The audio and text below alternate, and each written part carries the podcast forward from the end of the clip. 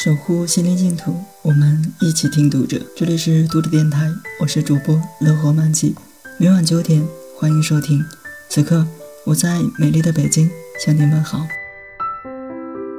今天为大家分享的文章是《草莓时刻》，作者徐国能。三月的傍晚，台北无端沉入春寒，窗外已模糊为暮色的山水画。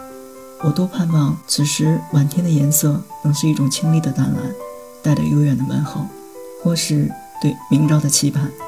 但天色是如此的阴沉，让人们积郁的心事轻轻一拧，就要滴出水来。如果是这样，多少正在归途的人又要发愁了。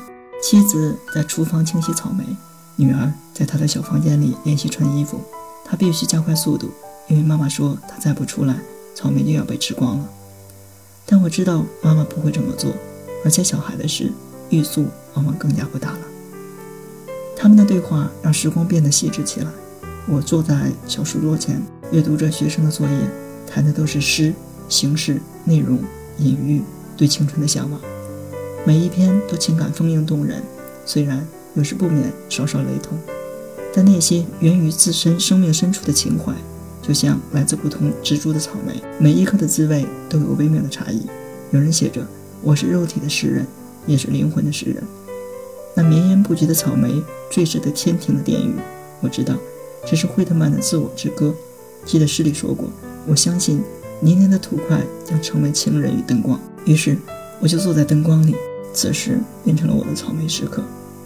在孩提时代，草莓于我而言是相当遥远的事物。和童话里的森林一样遥远，辛劳的父母给我提供的是香蕉一般实在、番石榴一样的坚硬、西瓜那样汗水淋漓的生活。我穿着捡来的旧衣鞋，读着二手的故事书，这样的快乐就足以使我忘却悲切。纵使草莓并不存在于我的生活之中，然而我多喜欢像现在这样，看妻子用净水冲壁，将鲜红的草莓放在了绘带小花的瓷盘上，招呼孩子们来享用。音乐细细流淌，淹没了一日奔波的烦恼。我不知道这美好的一切是如何降临的。窗外在不知不觉已飘起了寒雨。如果从远处看，光晕浮动的家应该是充满平和与愉悦的吧？在漫漫人生路上，人是不是只期待着如此的一刹那？这一刹那间，是不是所有的悲欢与生灭都转瞬消逝，且微不足道？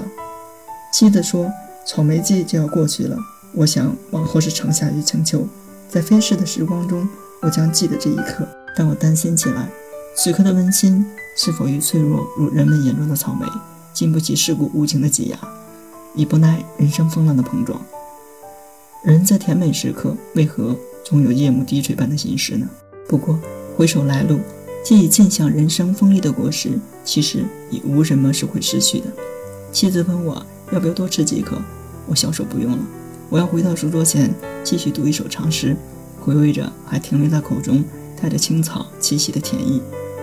我再一次想到，我相信泥泞的土块将成为情人与灯光，但情人与灯光又将变成什么？妻子收拾杯盘，晚间的动画片开始了。我想起多年前的电影《布拉格之恋》，想起影片最后的对白：“托马斯，告诉我你心里在想什么？”我在想，我有多么的快乐。隐约传来的欢快歌谣，似在轻轻告诉我：所有草莓时刻，应该都是带着微酸的。读者电台今天的节目就为大家分享到这里，更多收听敬请关注。晚安，好梦。